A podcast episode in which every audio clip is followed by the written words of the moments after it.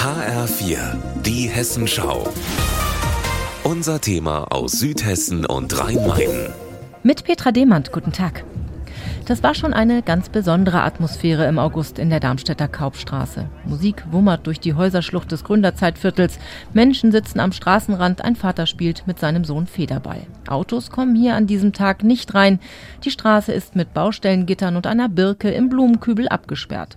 So oder so ähnlich soll es hier im Viertel mal werden, wenn es nach den Aktivisten von Heiner Blocks geht. Kein Durchgangsverkehr mehr, kein Parkplatzsuchverkehr. Auch Darmstadts Mobilitätsdezernent Michael Kolmer scheint durchaus angetan von der Idee, in Darmstadt den ersten sogenannten Superblock in Deutschland zu haben. Auf die Art und Weise bringen wir mehr Lebensqualität in die Bestandsquartiere hinein. Die Menschen können ihr Lebensumfeld, können den Lebensort Straße sich äh, durch ein Superblock-Konzept zurückerobern. In der Kaupstraße rollen inzwischen längst wieder die Autos. Es war ja auch nur ein Tag, um das Gefühl mal zu spüren.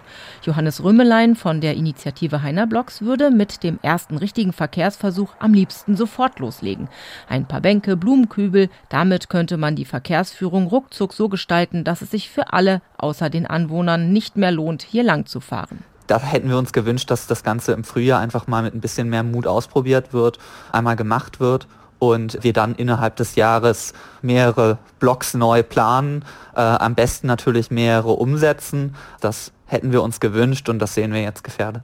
Darmstadts Mobilitätsdezernent Michael Kolmer hat aber andere Pläne. Im Frühjahr 2023 soll eine Bürgerbeteiligung klären, wo überhaupt der erste Projektblock gestaltet werden soll. Start wäre dann im frühen Herbst. Weitere Verkehrsversuche kämen frühestens ein Jahr später, wenn der Testdurchlauf erfolgreich war. Da geht ein Stück weit Sorgfalt vor Geschwindigkeit, weil wenn ein erstes Projekt wirklich gut funktioniert, dann fällt es auch deutlich leichter, es auf andere Quartiere zu übertragen, als wenn es noch mit Kinderkrankheiten versehen ist. Sehr wahrscheinlich also, dass die Birke im Blumenkübel im kommenden Jahr noch das ein oder andere Mal zum Einsatz kommt, wenn die Heiner Block-Aktivisten nämlich auch 2023 wieder Straßen sperren, um die Darmstädter Politik zu drängeln, doch mal bitte etwas auf die Tube zu drücken. Petra Demand aus Darmstadt.